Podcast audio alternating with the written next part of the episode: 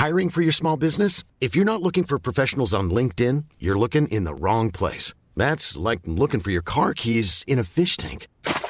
LinkedIn helps you hire professionals you can't find anywhere else, even those who aren't actively searching for a new job but might be open to the perfect role. In a given month, over 70% of LinkedIn users don't even visit other leading job sites. So start looking in the right place. With LinkedIn, you can hire professionals like a professional. Post your free job on linkedin.com slash people today. Ich muss jetzt mal ganz kurz ehrlich mit euch sein und mir auch was eingestehen. Es gibt echt viele Dinge in meinem Leben, bei denen ich absolut unstrukturiert bin. Aber die Nummer eins sind meine Finanzen. Ohne Witz. Es gibt Tage, an denen ich mich einfach nicht traue, auf mein Konto zu gucken. Und wenn ich das dann muss, weil ich weiß, oh, jetzt ist, glaube ich, meine Kreditkartenzahlung mal wieder fällig, dann habe ich richtig doll Herzklopfen. Und dann, äh, weißt du, ich gucke so, so ein bisschen nur mit einem Auge hin, wie bei einem Horrorfilm. So Decke übers Gesicht am liebsten und nur so mit einem Auge irgendwie drauf gucken. Und ganz ehrlich, das kann ja so nicht angehen. Und da passt unser heutiger Partner ganz wunderbar, denn Finanzguru hilft mir jetzt hoffentlich dabei, meine Finanzen in den Griff zu bekommen und mir nicht mehr so viel Stress zu machen. Und wer den Podcast aufmerksam hört, kann sich wahrscheinlich schon denken, dass ich genauso eine Kandidatin bin wie Amanda. Mir geht es da einfach eins zu eins genauso. Ich verliere total schnell den Überblick, auch weil ich ja einfach überhaupt nicht so gut mit Zahlen bin und so. Und da ist Finanzguru die perfekte Anlaufstelle für Menschen wie mich und Amanda, aber wahrscheinlich auch für viele von euch. Bei Finanzguru bekommt ihr nämlich den perfekten Überblick über eure Finanzen. Ihr könnt dort, wenn ihr möchtet, all eure Konten miteinander verbinden, also Girokonto, Kreditkarte, Depot oder auch zum Beispiel eure Kryptobörse. Und dann werden alle Einnahmen und Ausgaben automatisch kategorisiert und für euch übersichtlich in der App aufbereitet. Und nicht nur das, Finanzguru zeigt euch auch alle eure Verträge ganz übersichtlich an. Das heißt, wenn ihr erkennt, dass da ein überflüssiger Vertrag dabei ist, dann könnt ihr den ganz einfach mit einem Fingertipp rechtssicher über die App kündigen. Das sind aber nicht die einzigen richtig coolen Features von Finanzguru. Finanzguru kann nämlich auch noch mehr machen und zwar für euch ganz persönlich. Genau, mit Finanzguru Plus bekommt ihr nämlich detaillierte Budgetanalysen und auch personalisierte Finanztipps, also alles irgendwie perfekt auf euch zugeschnitten. Ihr habt auch Analysen eures Kaufverhaltens, die euch zur Verfügung stehen. Dann könnt ihr nämlich auch Veränderungen planen. Und was ich auch super cool finde, ist die klare Übersicht eurer Ausgaben nach Kategorie, also zum Beispiel Lebensmittel, Shopping, Tanken. Das könnt ihr alles unterteilen. Und das äh, finde ich einfach so viel übersichtlicher und auch viel einfacher dann eben für zukünftige Veränderungen. Veränderungen. Wenn ihr Finanzguru auch ausprobieren wollt, dann haben wir jetzt ein richtig, richtig cooles Angebot für euch. Und zwar könnt ihr mit unserem Code Puppies Finanzguru Plus drei Monate lang kostenlos testen. Und das ist super einfach. Ihr müsst einfach nur die App downloaden, euer Konto verknüpfen und dann in eurem Profil den Code Puppies eingeben. Ganz wichtig, der Code ist nur für NeukundInnen gültig. Und dann geht's auch schon los. Dann könnt ihr Finanzguru drei Monate lang kostenlos kostenlos testen, durchstöbern und rausfinden, welche Funktion für euch am meisten Sinn ergibt. Den Link, den Code und alle weiteren Informationen findet ihr wie immer in unseren Shownotes und auch in unserem Linktree.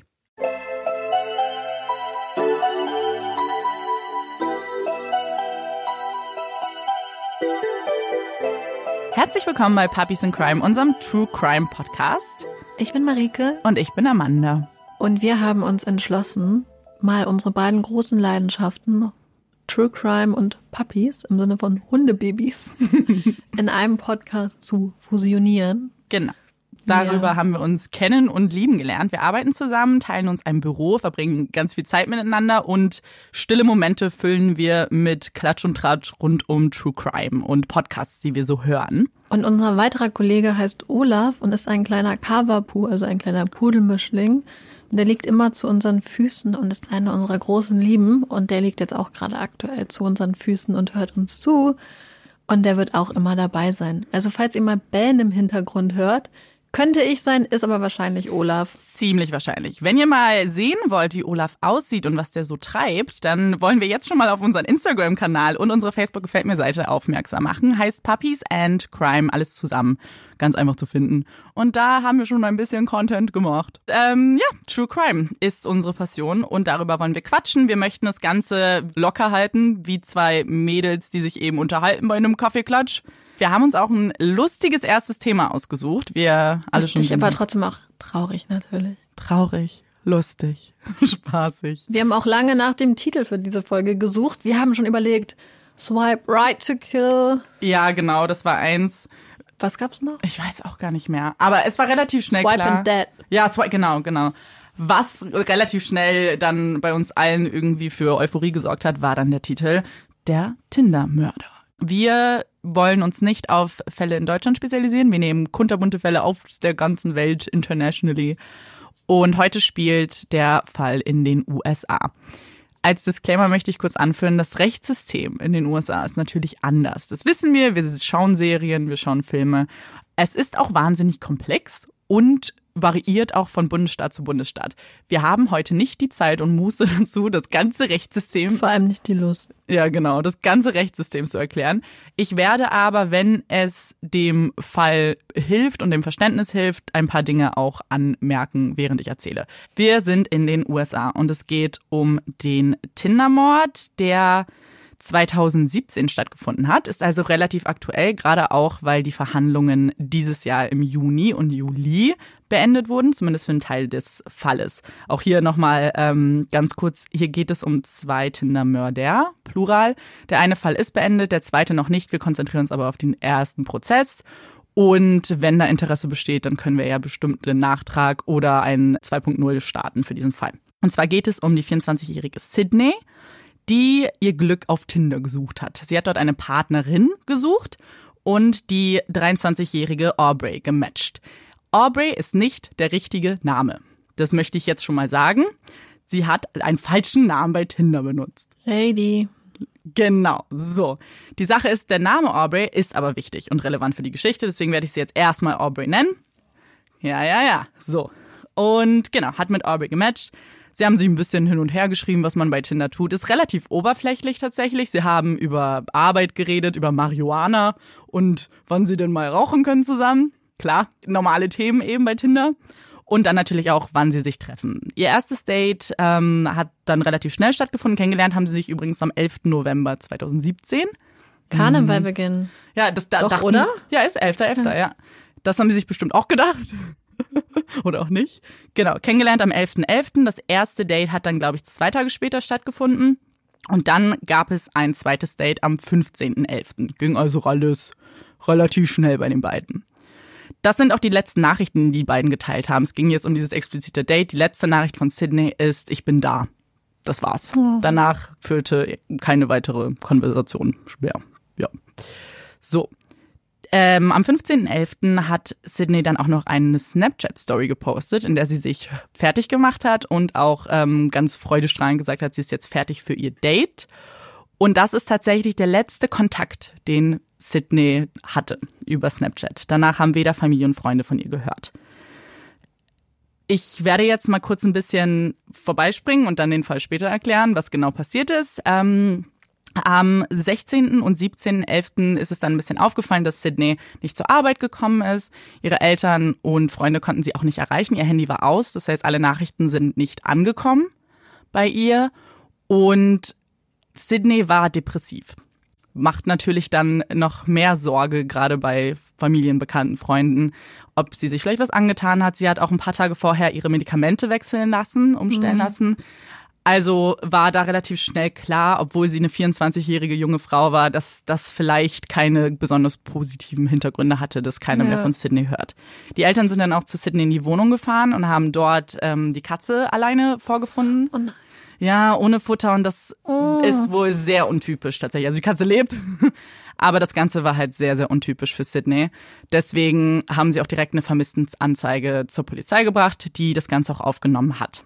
Die Polizei ermittelt dann, sucht natürlich. Voll gut. Das nicht ging so relativ oft. schnell. Nee, nee. Aber die Eltern und Freunde wollten natürlich auch nicht tatenlos rumsitzen. Sie haben eine Facebook-Seite auch für sie gemacht, Finding Sydney. Und die Freundin, und das fand ich, das fand ich richtig cool.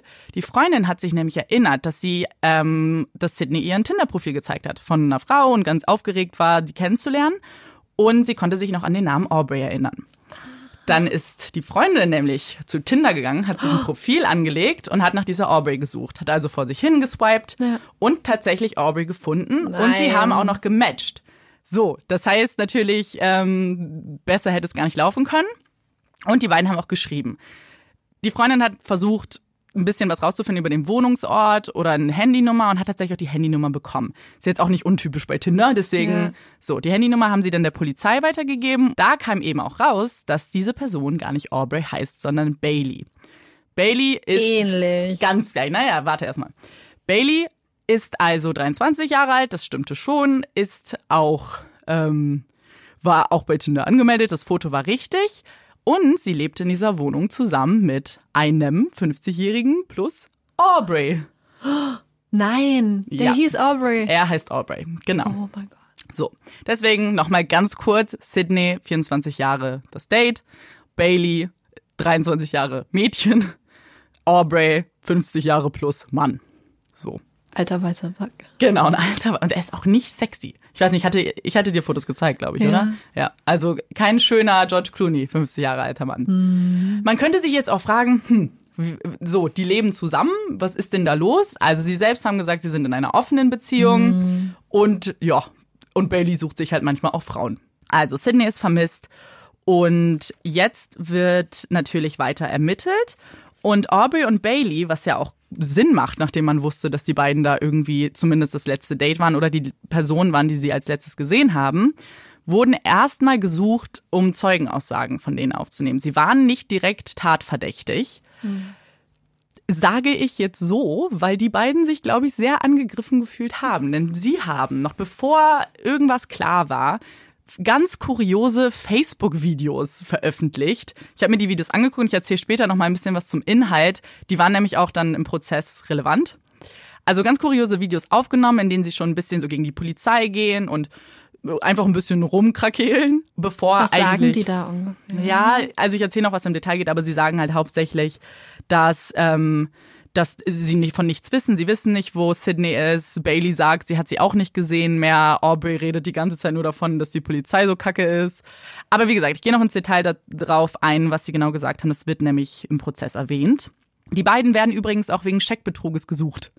Sie haben ein bisschen, ähm, ja, äh, So eine kleine kriminelle Genau, Ader. genau. Sie haben schon ein paar Einträge in ihrer Akte, aber hauptsächlich wegen Betrug, Diebstahl, jetzt weniger wirklich körperliche Gewalt gegen Menschen oder ähnliches.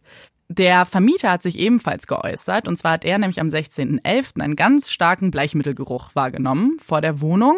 Ist ihm jetzt erstmal nicht besonders aufgefallen, aber klar, wenn Leute gesucht werden, weil die waren in der Wohnung auch nicht anzutreffen beide, Ja.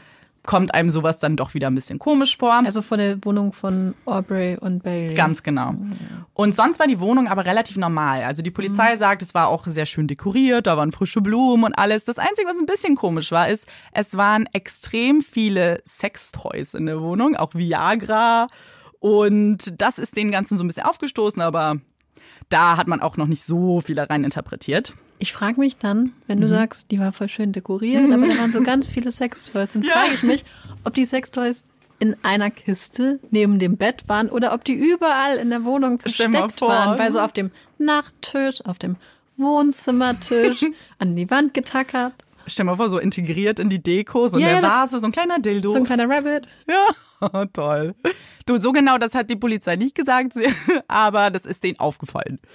Genau. Und dann, so, jetzt ist, Verhält, ist das Verhalten natürlich von denen schon ein bisschen komisch, gerade mit den Facebook.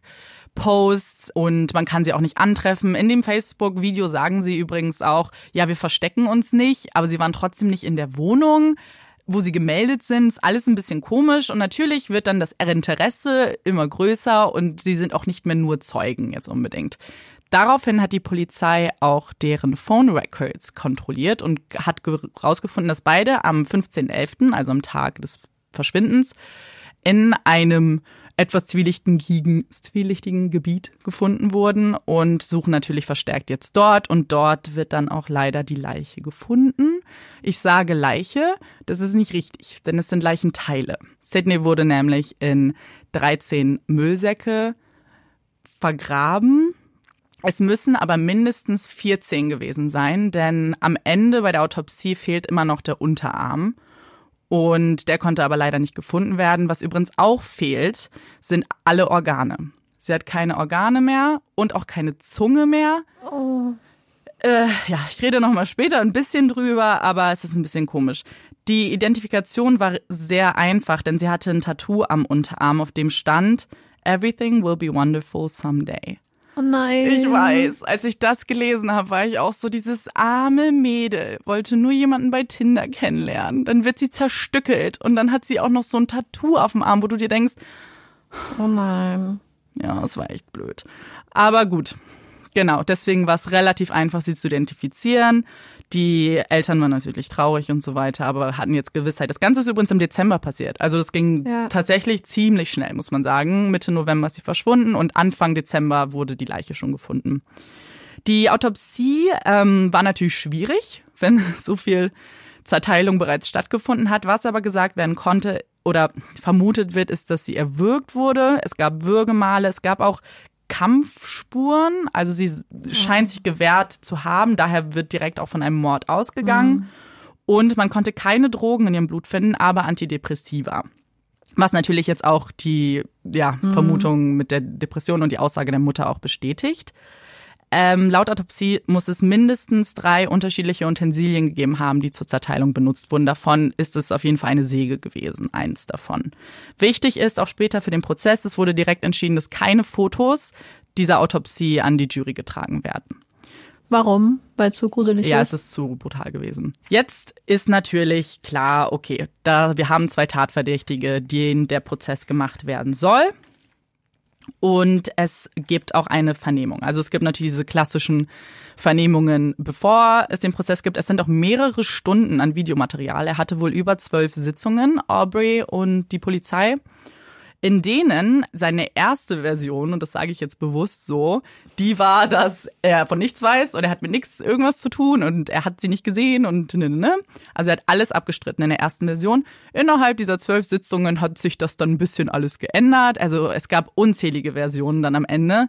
Die letzte, auf die er sich dann berufen hat, war, dass sie bei einem Sexspiel gestorben ist, erwürgt wurde aus Versehen. Es soll ein Unfall gewesen sein und er hat dann gepanikt und sie eben in kleine, ja, in Stücke zerteilt, weil die das wäre ja einfacher zu transportieren. Das ist so eine Sache, die ich nicht verstehe. Das habe ich schon öfters gehört, dass die Leute gesagt haben, ja, und dann, dann bin ich in Panik geraten mhm, und ja. habe sie in 14 Stücke zerteilt, weil ja. das dauert. Ja, natürlich, das ging ja auch nicht so schnell. Das muss eine ziemlich lange Panik gewesen sein. Genau. Dann sagt er auch, es waren noch zwei weitere Frauen beteiligt und Sydney hätte an diesem Spiel mitgemacht, weil er ihr Geld geboten hätte. Er hätte ihr 5000 US-Dollar geboten und deswegen hat sie da mitgemacht. Und die Frauen hätten ihm wiederum 15.000 geboten, dass er noch eine weitere Frau findet. Also Sydney. Mhm. Das ist jetzt die letzte Version, die quasi übrig geblieben ist von seinen ganzen anderen. Ganz kurz, bezieht er in die zwei Frauen auch um, ähm, Bailey mit ein? Äh, nein, also Bailey auch noch. Also es sind insgesamt vier plus Sydney. Laut Aubrey. Und damit beginnt auch das Verfahren. Und jetzt wird es natürlich ein bisschen auch um das Rechtssystem in den USA gehen. Viele wissen es aus Serien und Filmen, dass am als allererstes gibt es ja das Plea Hearing, in dem einfach nur der Angeklagte konfrontiert wird mit den Tatbeständen, was also die Staatsanwaltschaft ihnen zur Last legt und sich dann entscheidet, ob er schuldig oder unschuldig ist. Es gibt drei Tatbestände hier. Und der erste ist First Degree Murder. Jetzt ganz kurz zu First Degree, Second Degree. Wir haben es alle schon oft genug gehört, aber ich dachte, ich werde es mal kurz erklären. Es ist so. In den USA gab es zu Beginn nur einen Mörderbegriff. Der Oberbegriff für Mord war Mörder und darunter fiel jegliche Tötung. Mit der Zeit hat sich natürlich herausgestellt, das ist nicht so ganz realitätsnah. Es gibt ja unterschiedliche Faktoren, die damit einspielen und die man auch bewerten muss. Und deswegen gab es dann die Unterteilung in First Degree und Second Degree Murder. Diese ist relativ gefestigt. Manche Bundesstaaten legen es ein bisschen anders aus, aber es gibt in manchen Bundesstaaten auch ein Third-Degree-Murder. Im Endeffekt, First-Degree-Murder heißt, das ist ein Mord mit Vorsatz. Es muss immer der Fokus gewesen sein, einen Menschen umzubringen. Es gab den Plan, der durchgeführt wurde mit 100% Vorsatz einer Tötung. Das ist dann First-Degree-Murder. In manchen Staaten zählt auch manchmal dazu, wenn es andere Verbrechen gab und daraufhin ein Mord geschehen ist, dann zählt es auch als First-Degree-Murder, aber es ist nur in einzelnen Bundesstaaten so.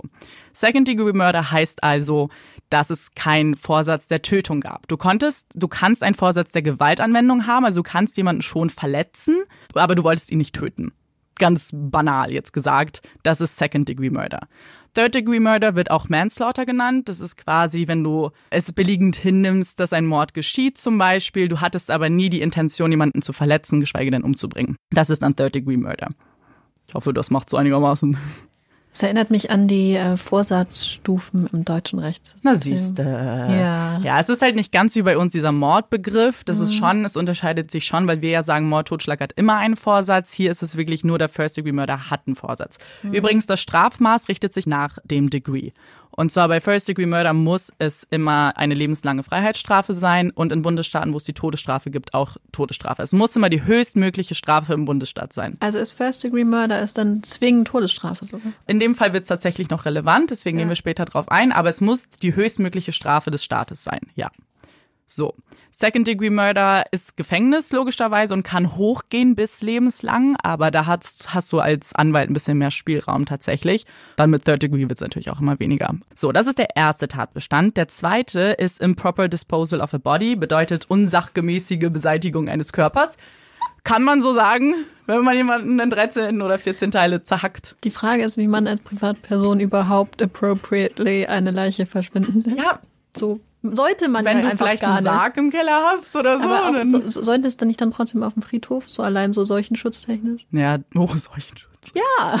Stimmt. Du, keine Ahnung, auf jeden Fall wird ihm das zur Last gelegt. Und als dritte, und das kam auch erst später dazu, es war lange Zeit nur die zwei Tatbestände, war es Conspiracy to Murder.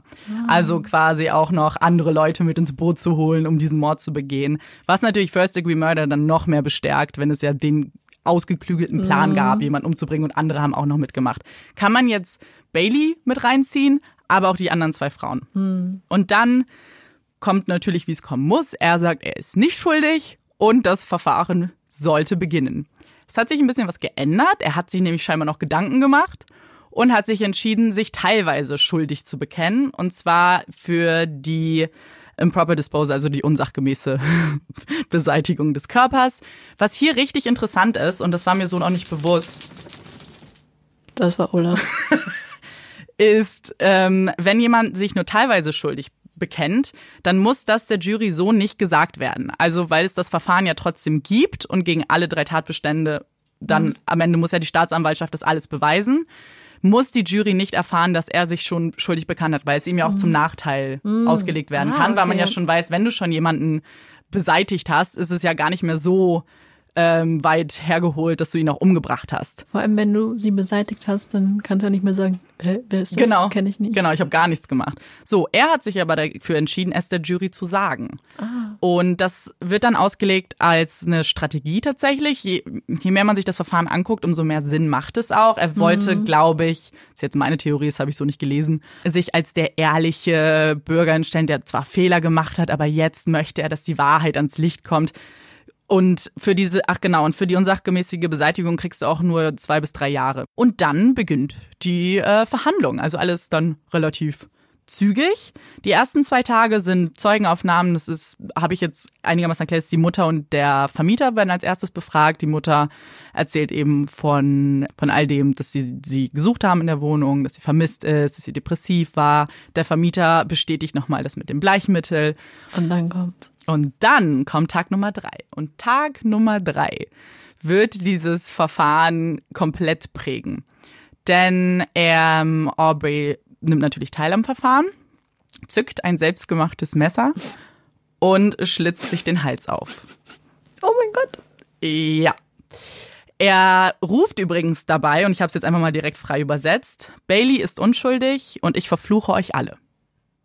Das hat er gerufen, während er sich die Kehle aufgeschlitzt hat. Er wurde dann rausgeschoben aus dem Verhandlungssaal und dann im Krankenhaus waren es auch nur ein paar Stiche. Also es klingt jetzt dramatischer, als es am Ende war und er sollte sich auch die Rest äh, der Zeit dann im Gefängnis erholen.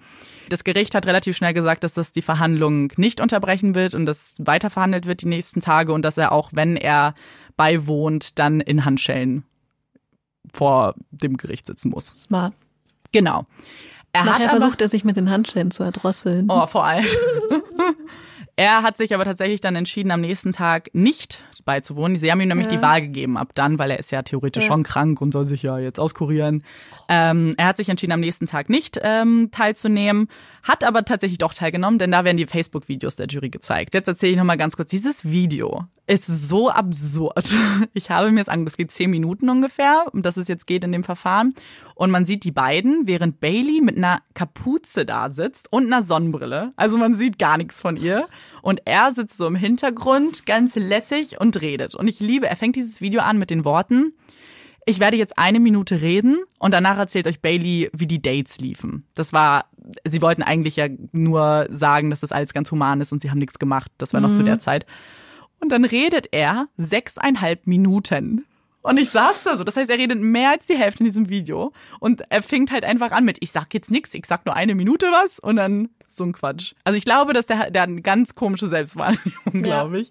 Naja, erzählt sechseinhalb Minuten, wie blöd die Polizei und Staatsanwaltschaft ist, nö, nö, nö, nö, nö. Und dann kommt Bailey und redet nochmal drei Minuten.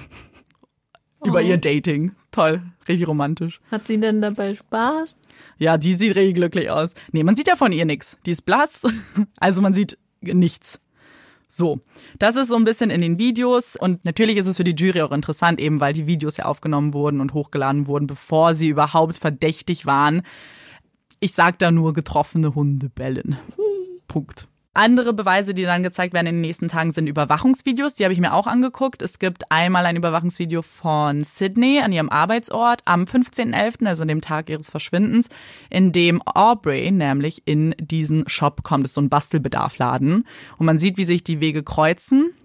Und man sieht auch einige Stunden später, wie Aubrey und Bailey in einem Baumarkt sind und eben Sägen kaufen Nein. und Tape. Nein. Ja, und dann daraufhin, er wurde natürlich in der Vernehmung auch schon gefragt, wa- was es damit auf sich hat. Wofür, du Und Heimwerker? Er, genau, und er sagt, ja, er ist ja auch Antiquitätenhändler und damit bearbeitet er seine Antiquitäten. Und wo schon die Experten alle gesagt haben, niemand würde mit einer Säge und Tape Antiquitäten bearbeiten. Also völlig, völlig absurd. Also ich denke halt auch, wenn du am Baumarkt bist und du kaufst so, wir müssen das eigentlich mal testen, ob man, wenn man eine Oh Säge und Tape und Ja. Bleichmittel kauft, ob man dann nicht direkt verdächtigt wird und die Polizei am Sollte nächsten man Tag vor der Tür ehrlich steht. gesagt. Das wäre eigentlich mal ganz cool. Ja.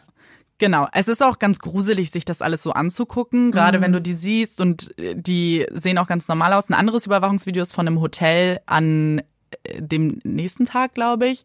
Die sind nämlich direkt äh, in so ein Casino gefahren. Warum auch immer. Sie dachten, dass das vielleicht unauffällig ist, haben ein Hotel eingecheckt.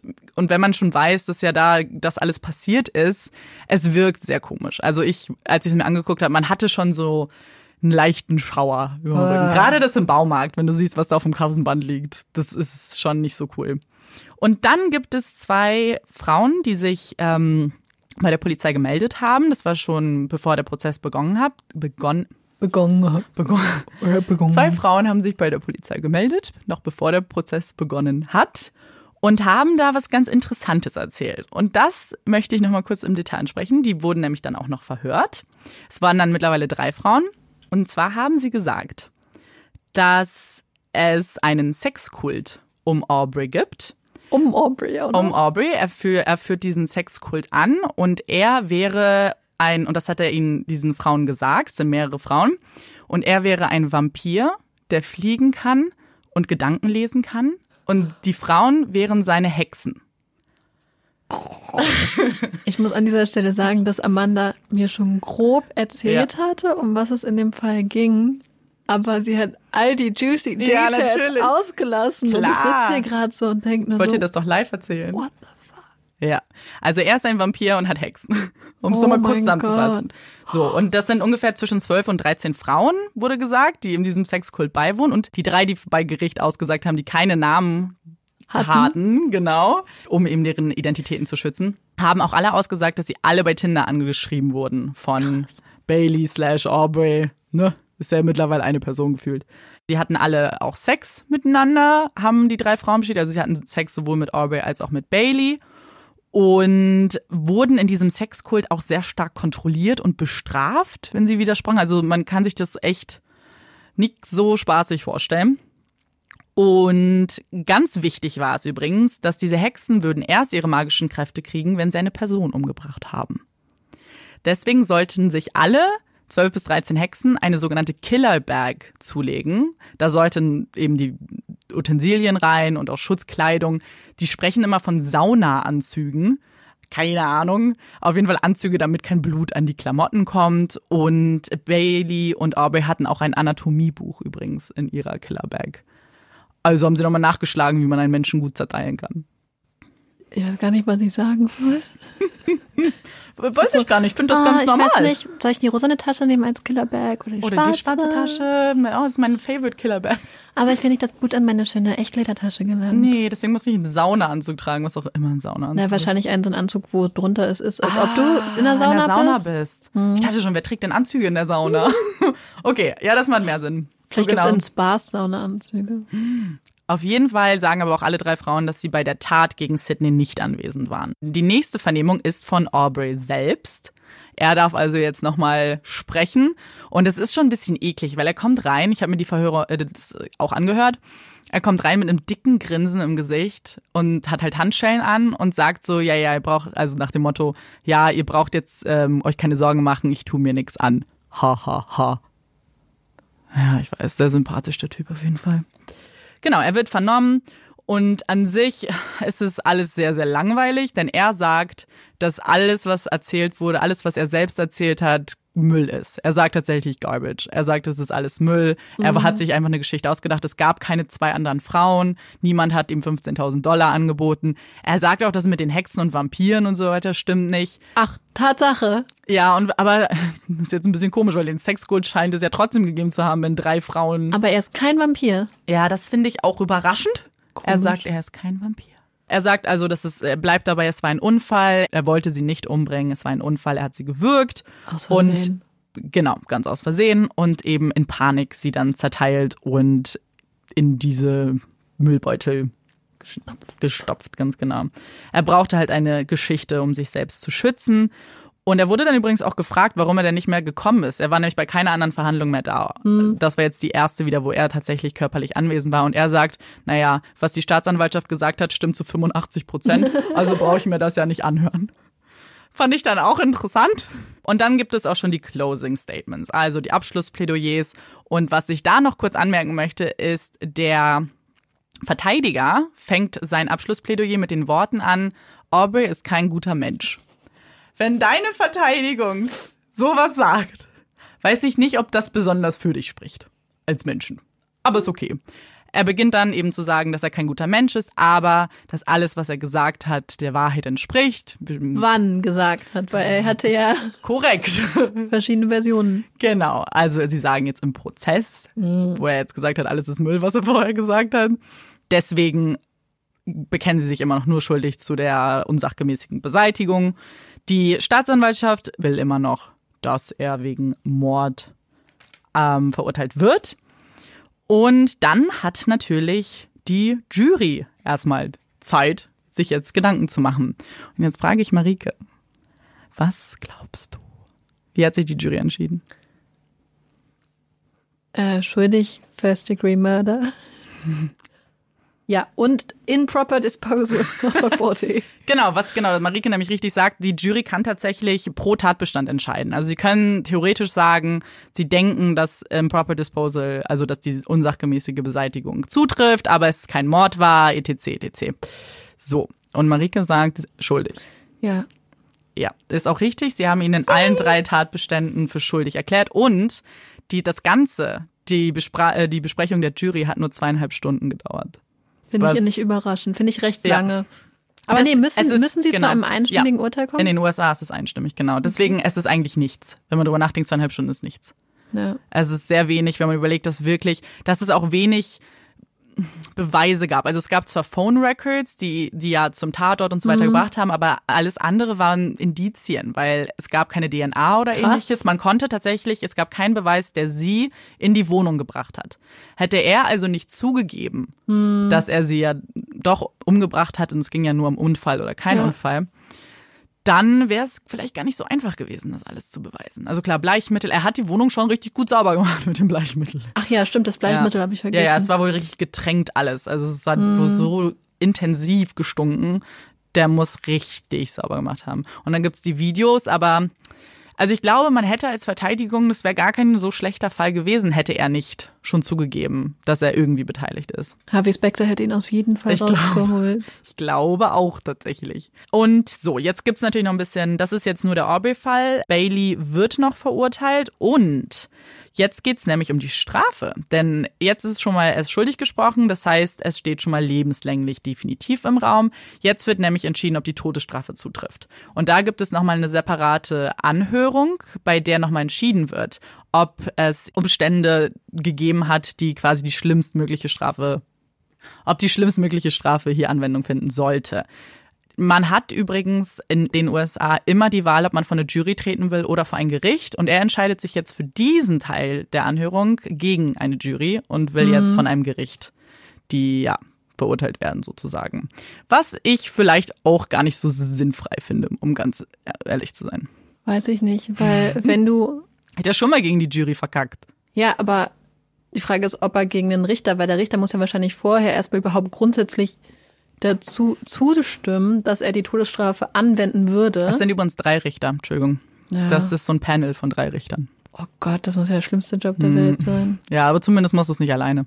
Das ist vielleicht schon Toll. mal schon mal ein bisschen besser. Müssen die Genau. auch einstimmig dann? Ja, Okay. die müssen sich einstimmig entscheiden. Und er ist aber auch tatsächlich gegen das Verfahren in Revision gegangen. Also es ist nicht richtig eine Revision, es ist, sie möchten das ganze Verfahren nochmal neu machen. Und zwar gibt's ganz diverse Gründe. Da gibt's ein richtiges Formular, das kann man sich online auch anschauen. Ähm, auch viel formelle Sachen, die ich nicht verstanden habe, ganz einfach. Aber sie haben auch zum Beispiel angemerkt, es wurden nämlich keine Fotos zwar von der Autopsie gezeigt, aber von den Tatorten. Ja. Also auch mit den Beuteln und allem. Und er, sie sagen, das wäre zu grausam gewesen, das einer Jury zu zeigen. Gibt auch noch andere. Aber das waren nur die Tatorte mit den Beuteln, wo Ja. aber die Körperteile in den Beuteln versteckt ich waren. glaube, man hat es trotzdem gesehen, weil die Arme haben rausgeragt aus den nein. Oh. Müllbeuteln. Mhm, Ja, ja. Genau, deswegen kann, ist es trotzdem, glaube ich, grausam genug. Aktuell ist er schuldig gesprochen, aber es gibt Mhm. jetzt noch keine weiteren Infos, ob das nochmal aufgerollt wird oder nicht. Und Baileys Prozess steht auch noch bevor. Wir hätten ihn auch den Vampirmörder nennen können. Der Vampir und Tindermörder. Der Hexen-Sexkultmörder. Oh, das mit dem Sexkult fand ich auch, also, Ich finde das total krass. ich auch. Also, Weil ich glaube, also ich bin mir fast sicher, dass das stimmen muss. Weil warum würden einfach drei Frauen genau das Gleiche sagen? Vor allem ein Sexkult ist ja jetzt auch nichts Normales. Also die Frauen haben, es gibt auch, ich habe das ja jetzt natürlich alles sehr kurz angeschaut. Das war ja, Ja. eine richtige Anhörung. Das dauert ja. Die haben auch viel erzählt. Die haben auch gesagt, dass die da so nicht richtig dran geglaubt haben an die magischen Kräfte. Aber irgendwie war das halt, ja klar, was halt so ein Sexkult macht. Weißt du, du bist halt eine Gemeinschaft und irgendwie verbindet das alles. Ja, voll, voll schön. Du wirst dann nur bestraft, wenn du irgendwie widersprichst oder so. auf die Fresse. Auf, richtig auf die Fresse, ey. Oh Gott. Ja. Aber genau, also wenn da jemand Interesse hat, man kann ganz viel online noch finden dazu zu dem Sex. Wenn ihr nur mal Sexkult eingibt und Tinder, ich glaube, das dann kommt direkt dieser Fall. Ist das so? Hast du das eingegeben? Nein, aber als, na doch, ich wollte dann ein bisschen mehr über diesen Sexkult rausfinden und dann habe ich es nochmal gegoogelt, um quasi da nochmal explizit ein paar Statements zu lesen. Ich frage mich halt, warum sie sie dann tatsächlich umgebracht haben. Ja, das ist halt, genau, das ist jetzt so die Frage, weil ich persönlich, ich finde, ich glaube ihm die ganze Unfallgeschichte so halb, ehrlich gesagt, weil Vielleicht ist es. wenn die anderen doch alle leben, also, ach so, vielleicht ganz kurz dazu, die Frauen haben nämlich auch gesagt, dass viel über Mord gesprochen wurde, weil ja, Ja. du kriegst ja deine magischen Kräfte erst, wenn jemand stirbt. Und die haben sehr oft davon gesprochen, deswegen haben, glaube ich, auch, ähm, haben sie tatsächlich geglaubt, dass es ein Mord sein könnte. Ich glaube, dass das die Jury sehr beeinflusst Ja. hat, weil alle Frauen gesagt haben, es wurde viel über Mord gesprochen und es überrascht sie nicht, dass jemand jetzt gestorben ist. Vielleicht aus Mordlust tatsächlich. Das ist mein Fall für heute. Super. Dann machen wir jetzt einmal, Puppy Break! wenn euer Hund oft niest, wenn ihr mit diesem Hund spielt, habt ihr vielleicht schon mal gedacht, oh, mein Hund hat Heuschnupfen? Ständig. Habe ich das gedacht. Nein. Also wahrscheinlich nicht, wir sind keine Tierärzte, das heißt, wir können auch hier keine. Vielleicht hat er auch Schnupfen. Vielleicht hat er auch Heuschnupfen, aber die Erklärung ist eigentlich richtig süß, warum euer Hund das macht. Willst du sagen? Nein, du musst das sagen, weil es dein Hund. Olaf.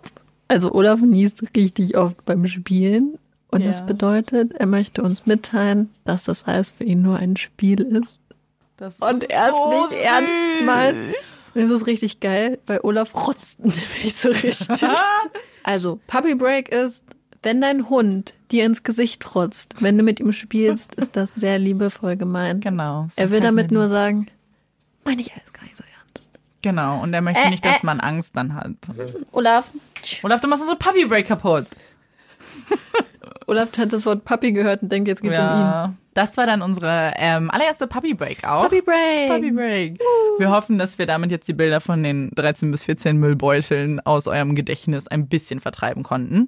Und jetzt geht's auch weiter im Programm, denn eigentlich ist es ja schon ein ernstes Thema. Online-Dating, die Gefahren des Online-Datings, gerade auch bei Tinder und anderen Plattformen, das ist ja alles das Gleiche. Deswegen dachten wir, wir nutzen das jetzt auch für eine kleine Diskussion oder beziehungsweise um ein, euch ein paar Tipps Public Service Announcement. Genau. Möchten euch auch ein paar Tipps mit auf den Weg geben. Und Marike ist da bei dem Research auch auf die Tinder-Seite selbst gestoßen. Ja, ich wurde, die wurde direkt dahin geleitet von einer Seite über einen anderen Tinder-Killer. Genau. Wurde unten direkt zu Tinders ähm, Safety-Tipps Genau, verlinkt. Die Seite ist auch sehr, sehr gut gegliedert. Das heißt, äh, wir werden euch das jetzt mal kurz ein paar Tipps, ähm, unsere Top 5 auf den Weg geben. Lest euch aber bitte auch die gesamten Tinder-Tipps durch. Die werden wir euch verlinken online und äh, es ist sehr nützlich auf jeden Fall und auch sehr gut geschrieben, muss ich sagen. Unser allererster Tipp ist gerade in Bezug auf Online-Schreiben und Kommunizieren, dass man doch aufpassen sollte, welche Daten man denn tatsächlich teilen möchte mit dem Gegenüber. Zum Beispiel nicht die Kreditkartennummer. Ganz genau. Es gibt Wenn da jemand sagt, oh mein Gott, ich habe so große Geldsorgen, bitte, bitte schickt mir Geld, dann eher nicht. Ihr seid, es ist lieb von euch, aber das endet nicht gut. Das können wir euch garantieren. Genau. Passt auf, ob ihr eure Routine teilt, ähm, natürlich eure Adresse nicht unbedingt sofort teilen. Das klingt selbstverständlich, aber wir wissen, gerade wenn man aufgeregt ist, wenn man jemanden gerade kennengelernt hat und irgendwie den ganz süß findet, dass man da ja doch manchmal die rosarote Brille auf hat und ja, verinnerlicht das Sehr einfach. mitteilungsfreudig dann ist. Ganz genau. Und natürlich auch sofort Vertrauen aufbaut. Als zweiter Tipp, und wir wissen ja, wie toll es ist, wenn man jemanden gefunden hat und man sich dann endlich treffen möchte, lasst euch bitte nicht hetzen und sobald es einen Punkt gibt beim Date, an dem ihr euch unwohl fühlt, geht. Haut ab. Ohne Rücksicht auf Verluste. Geht einfach weg. Man will immer nicht unhöflich sein, aber ganz ehrlich, scheiß drauf. Richtig. Eure Einfach Sicherheit weg. ja, ist eure oberste Priorität. Und wenn es irgendwas gibt, was euch einfach, und es kann auch, können kleine Dinge sein, nehmt diese Alarmsignale ernst. Und selbst wenn es, ganz ehrlich, und selbst wenn ihr denkt, oh, das ist jetzt nicht so ein Alarmsignal, aber ich fühle mich trotzdem nicht so wohl, aber es ist nicht so serious, dann, wenn ihr keinen Bock habt, geht einfach. Genau. Weil ihr seid ja da zu eurem Spaß und dann, also einfach weg. ihr habt keine Verpflichtungen. Ganz genau, einfach. ihr, ihr seid niemandem was verpflichtet, auch nicht, wenn Nein. die Person noch Nur einen Drink selber. gekauft hat. Ja. Ganz genau. Und als dritter Punkt, trefft euch an öffentlichen Orten und sagt Freunden und Familie auch, wo ihr dann an dem Abend seid. Sehr wichtig. Sehr wichtig. Also ich meine zum Beispiel, ich bin eh mitteilungsfreudig. Aber unsere Freundin Sydney war es ja nicht unbedingt. Genau. Und- Aber wobei, sie war so mitteilungsfreudig, dass ja dann durch das, was Das sie stimmt. ihrer Freundin gesagt hat, die Mörder tatsächlich gefunden wurden. Wenigstens das. Auch So wenn ihr, weit kommt es ja hoffentlich im Idealfall nicht. Oh, das hoffen wir für alle. Wenn ihr an einem öffentlichen Ort dann seid, dann belasst es auch an dem Ort, gerade bei den ersten Treffen. Leute schaffen es vielleicht mit, eu mit dem Charme, euch um den Finger zu wickeln, aber das kann auch sehr gut Strategie sein. Und als vierten Tipp, und das geht natürlich jetzt übers Daten hinaus, wenn ihr euch entscheidet, Geschlechtsverkehr zu haben, Intim zu werden. intim zu werden, dann verhütet und schützt euch selber. Protection. Ganz genau. Das sollte sowieso Standard sein. Korrekt. Das müssen wir eigentlich nicht erwähnen, machen wir trotzdem. machen wir. Denn sich selbst zu schützen, nicht nur vor Geschlechtskrankheiten oder ähnlichem oder einer ungewollten Schwangerschaft, ihr solltet darüber sprechen mit dem Gegenüber. Kommunikation. Kommunikation ist sehr wichtig, damit man eben auch einen Consent abfragen kann und es da keinerlei Missverständnisse gibt, denn am Ende bist du auch der Arsch, der das Mädel flachgelegt hat, die es gar nicht wollte. Und das willst du auch nicht sein als Typ. Deswegen immer schön kommunizieren. Sprecht darüber, stellt Wenn ihr nicht sicher- mehr darüber sprechen könntet, könnte das es. ein Anzeichen dafür sein, dass ihr mit was auch immer ihr plant nicht weitermachen solltet. Ganz genau. das ist immer schon ein kleines Warnsignal. Ja, Alkohol. Wichtig auch, wenn ihr trinkt, don't drink and drive. Ja, Punkt. richtig wichtig. Sehr wichtig. Auch Ja, nee, gar nicht. Nee, gibt's nicht. Das heißt, habt immer einen Plan B, wie ihr nach Hause kommt. Macht auch nicht Gedanken. Roller fahren. Ja, auch nicht E-Roller. Roller fahren. E-Roller gehen mir richtig hart auf den Sack. Ja. Vor allem, weil alle Leute betrunken fahren. Bitte gehört nicht zu den dummen Idioten, die mit ihrem scheiß E-Rollern durch die Stadt düsen und dabei irgendwie Das 3, ist nicht cool. Es ist drei- einfach nicht cool. Es ist nicht Was cool. soll das sein? Also sorry, was Ist es, ist es schon im nüchternen Zustand eine harte Zumutung, E-Rollerfahrern Ja. zu begegnen? Betrunken ist noch dümmer. Korrekt. So. Und als letzten fünften Tipp, wenn, wir hoffen natürlich nicht, aber wenn euch irgendwas passiert sein sollte bei einem Date, wenn ihr schon mal äh, in eine blöde Situation gekommen seid, redet darüber mit Familien und Freunden. Bitte kehrt es nicht unter den Tisch. Und wenn ihr niemanden habt, mit dem ihr reden könnt, dann gibt es auch Telefonseelsorgen oder auch Webseiten, wo man sich Informationen einholen kann. Tinder hat da ein paar verlinkt. Auf der Safety-Seite sind erstmal amerikanische hinterlegt. Es gibt aber auch einen Klick hier Button, mit dem man dann auf ähm, internationale Websites verwiesen wird. Genau, jetzt beenden wir auch mal unsere allererste Folge Puppies in Crime. Wir hoffen, es hat euch gefallen. Was wir noch sagen wollten, vergessen. Wenn ihr lustige Tinder-Geschichten habt, damit wir jetzt nicht so Oder ganz auch bedrückend- gruselige, lustige. Grusel, genau. Aber, Weil wir sind ja immer noch True Crime. Richtig. Wenn euch Nicht zu gruselig. Nicht zu, nur ein bisschen gruselig. Ein bisschen. Dann schickt uns sie doch gerne zu und wir können ja mal gucken, wenn da was ganz Cooles dabei ist, dann teilen wir das Kommt gerne. ein Best-of. Das war unsere allererste Folge Puppies in Crime. Wir hoffen, es hat euch gefallen. Ihr hattet ganz viel Spaß, aber auch nicht zu viel Spaß, weil Nee. es ist trotzdem ein ernstes Thema. Genau. Und vielleicht habt ihr euch gegruselt und hoffentlich irgendwelche Emotionen empfunden, Genau, wir werden jetzt nochmal einen Pumpkin Spice Latte trinken, den wir selbst machen. wobei das vielleicht bisschen ein bisschen spät ist für es. Wir nicht Aber, schlafen. ach nee, wir haben schon Coke Zero auch noch getrunken. Oh, Koffein. Koffein. Nee, heute, wir machen die ganze Nacht durch. Wir müssen ja auch das Ding noch schneiden. Wir Unser Produzent. produzieren. Genau, wenn ihr jetzt nicht zu den Leuten gehört, die wir gezwungen haben, diesen Podcast zu hören, Hallo Mama und Papa. morgen gibt's ein Quiz. Genau, zu den Leuten, die nicht zu unserem engsten Bekannten- und Freundeskreis gehören, nochmal. Ich bin Marike. Und ich bin Amanda. Und das ist Puppies in Crime.